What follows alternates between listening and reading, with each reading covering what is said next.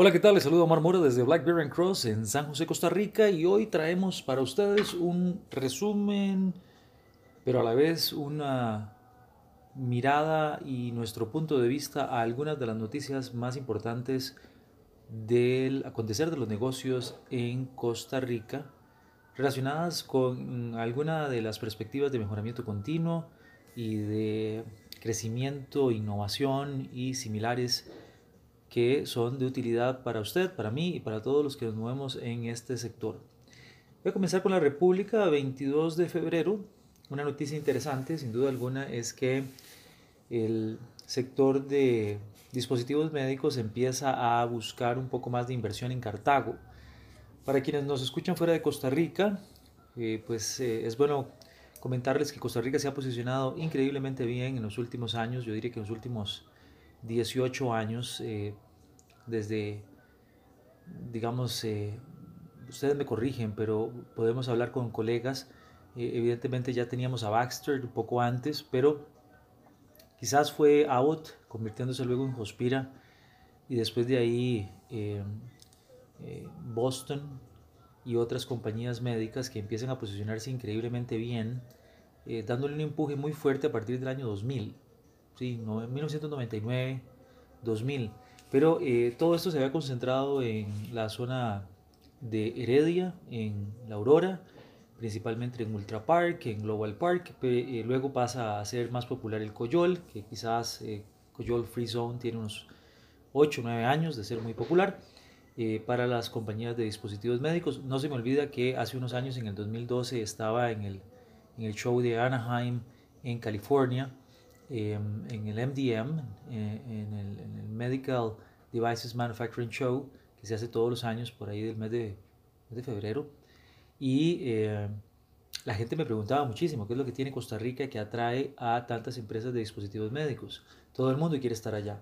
Bueno, pero todo el mundo quería estar allá, pero todo el mundo quería estar en Coyol o quería estar en Heredia.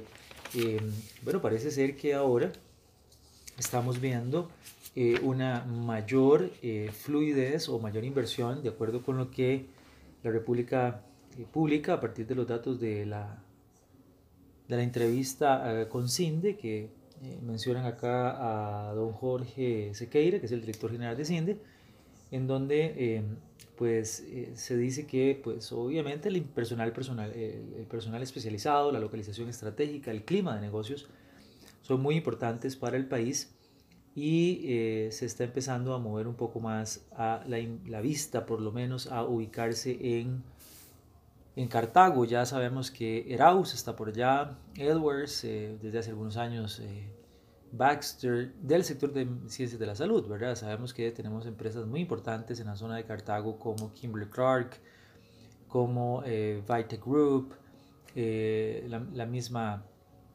la misma gente de eh, Rowling, si tomamos obviamente Turrialba como parte del territorio cartaginés. En el mismo reportaje se menciona el ranking de exportadores de cerrando el 2017. Muy interesante ver a San Jude Medical, que en este caso vendría a ser Abbott, ¿verdad? como primer lugar, Allergan Costa Rica, eh, en segundo lugar, eh, Boston Scientific en tercero, Baxter en cuarto, eh, Hospira, que ahora sería ICU, que habría que ver qué pasa ahora en el 2018 con el cambio justamente a ICU, a ver si Hospira queda en el, en el top 10 de exportadores. Eh, Volca Rica, que para todos los efectos es Philips eh, en el Coyol. Eh, Abbott Vascular en séptimo. Estamos hablando entonces que Abbott de primero con San de séptimo con su unidad Abbott Vascular. Microvention, Terumo, como tal, Ologic y Covirian. Eh, muy importante seguirle el pulso a las acciones de estas compañías porque eh, están determinando un rol muy muy importante en la economía costarricense. Así que ya lo sabe, movimiento hacia Cartago, interesantes inversiones, sigue siendo el Coyol ah, eh, el punto importante. note que de estas compañías son muy pocas las que no están en el Coyol de las que están en el top 10, pero sin duda alguna muy interesante. Están acumulando 2,8 eh, billones de dólares exportados en el 2017, con un 17% eh, que es el, porcentaje de, lo que representa este sector dentro de toda la oferta exportable de Costa Rica. Y aún así queremos grabar eh, a este sector, por lo menos digo queremos, hablando de las propuestas de algunos miembros de algunos partidos. Eh, es importante discutir eso. Creo que no, no es sensato y ya, ya, ya muchos han dicho que no está dentro del radar primario como parte de la solución al déficit fiscal.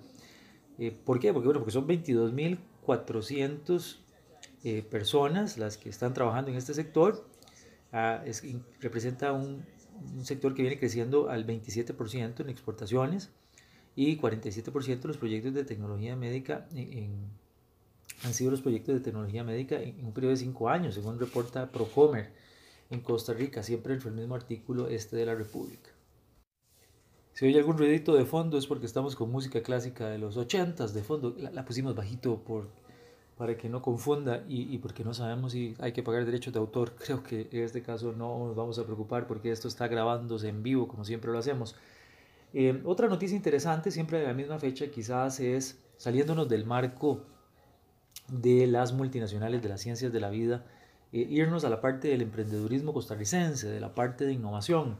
Muy interesante ver los proyectos de, de desarrollo de videojuegos que están, de acuerdo con Procomer, eh, dentro de la capacidad técnica que tenemos en este momento en Costa Rica, eh, llevándonos a, cuatro áreas, ¿verdad? Como tal, eh, cuatro, esas cuatro habilidades técnicas o capacidad técnica en animación, en testing, en programación y en efectos visuales y de musicalización o efectos especiales y musicalización, pues permiten a Costa Rica empezar a colocar más y más eh, emprendedurismo y más, y más productos exportables en videojuegos, por ejemplo. Y una de las noticias es que eh, Green Lava, eh, que es uno de los estudios de creación de videojuegos acá en el país, en Costa Rica, pues parece ser que tienen atención de nuevo por parte de Sony, por parte de Microsoft, y estarían entrando de nuevo en las consolas de PlayStation 4, así como en el Xbox One, que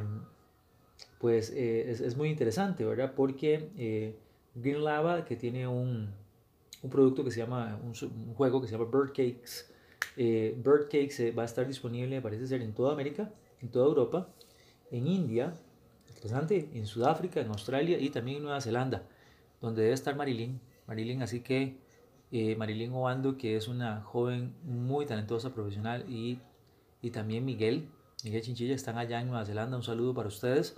Eh, nos cuentan si llegan a jugar Bird Cakes de Green Lava, sea en PlayStation 4 o Xbox One. Yo tengo que confesarles que ninguna de las dos consolas las tengo. Eh, habrá que moverse y creo que me voy a ir más por el lado de Xbox, aun cuando todo el mundo me podría decir que no. Eh, ¿O será que pasa uno a Nintendo Switch, que ha ido también en una de las últimas noticias que también veíamos por ahí? Muy interesante, muy muy interesante. Eh, voy a leer acá parafraseando, dice que el proceso de cierres de negocios y alianzas en el sector de servicios puede tardar cada año, eh, pues puede tardar un poco para cada año. Eh, sin embargo, pues para estas empresas es muy importante meterse en este, en este sector, ¿no? de trabajar con Microsoft, trabajar con Sony. Sin duda alguna, y esto lo parafraseo de lo que decía doña Ofelia Fernández, que es la relacionista pública de Procomer. Así que el, sector de videojuegos, eh, que, no solamente está conformado por Green Lava Studio, sino por otros más, también con buenas noticias en los últimos días. Me gustó mucho también ver por ahí que habíamos tenido en Universidad Fidelitas una conferencia con eh, Sandra Kaufman, eh, que sigo pensando si será familia de don Rafael Kaufman, alguno de los que estuvo, estuvo conmigo en la UIA hace algunos años, hace muchos años ya para mencionarlos, no sé, ¿verdad? Pero como ustedes saben, doña Sandra es la directora de la División de Ciencias de la Tierra de la NASA.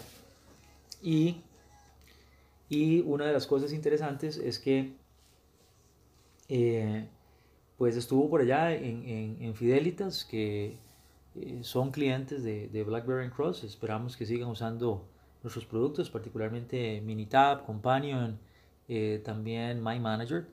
y mientras la doña doña Sandra estaba por ahí, pues eh, uno de los puntos que enfatizaba es que el país verdaderamente necesita mejores maestros para que los jóvenes costarricenses tengan más oportunidades. es un reto, es un gran desafío poder mejorar la calidad de la educación, mejorando la calidad de los maestros.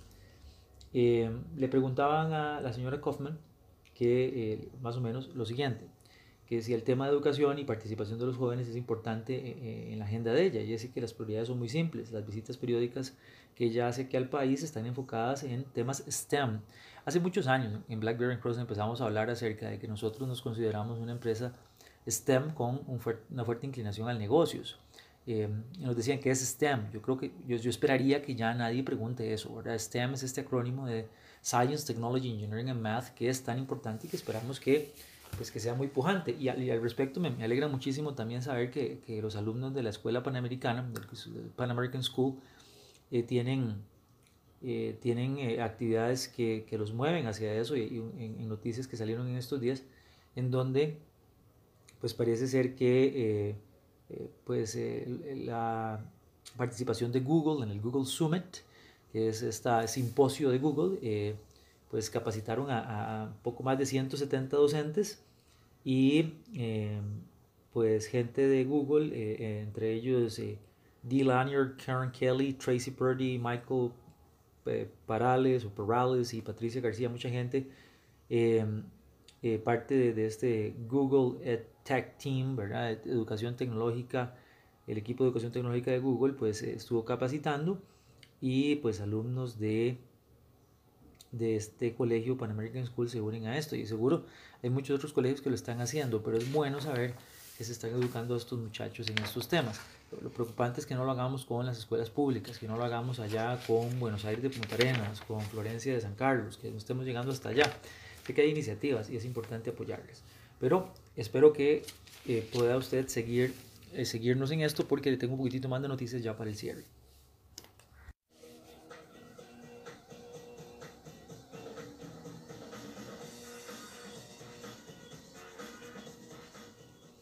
Muy bien, muy bien, muy bien. Quizás noticias importantes eh, para cerrar la semana y no necesariamente en orden cronológico, pero es muy bueno saber que aun cuando, cuando el gobierno lo está anunciando ahora, me alegra mucho que don Luis Guillermo, como cualquier otro presidente, haya tenido la oportunidad de andar inaugurando cuanta cosa se puede antes de que llegue el traspaso de poderes. Eh, y que sin duda alguna, si ustedes pasan ahí por la, por la General Cañas, camino al, Real Cariari, se van a encontrar que ese centro de convenciones está avanzando a una velocidad interesantísima. Y yo no sé si estará terminado, pero por lo menos ya tiene parqueo. Y eso está en cuestión de 15 días avanzando. Pues se, se ve bonito, ¿no? Qué chiva, muy bonito. Luego hablamos de todo lo que le va a pasar a, a Pedregal y al Windham, ¿verdad? que están por ahí cerca en esos sectores, pero espero que más bien en lugar de verse perjudicada la zona, pues la competencia genere beneficios para todos nosotros como empresarios. Pero le decía que me alegra mucho que don Luis Guillermo pues ande, ande inaugurando todo lo que pueda dentro de la administración, eh, que es muy común. Muy común. Eh, esté terminado bien o no, pero se inauguran, ¿verdad? Por parte de los presidentes y, pues yo creo con todo el respeto que si uno veía el rótulo de, de Bayer, o como dicen en inglés, de Bear, ahí arriba en uno de los edificios de America, de America Free Zone, desde hace meses, ¿verdad? Pues significa que eh, la organización venía trabajando ya desde hace meses, organizándose probablemente, empezando a hacer las cosas como todo. Pero muy bueno ya saber que, que, que don Javier Campoy, que es el gerente del Centro de Servicios de Bayer y también eh, pues e-, Erika Bernal, que es la presidenta del grupo eh, para Centroamérica y el Caribe, el grupo Bayer para, para Centroamérica y el Caribe, pues eh, dan la noticia de que se abre este Share Service Center, este SSC, como le llamamos, eh, y es buenísimo porque, de acuerdo con lo que se expresaba por, parte de don Javier y en las noticias que han estado saliendo, pues don Javier Campoy pues decía que Costa Rica es importante en las operaciones de, de Bayer, ¿verdad? que también tiene Bayer allá una operación en eh, Metro Free Zone, en la zona franca Metro, ¿verdad? una de las viejitas zonas francas de parques industriales del país.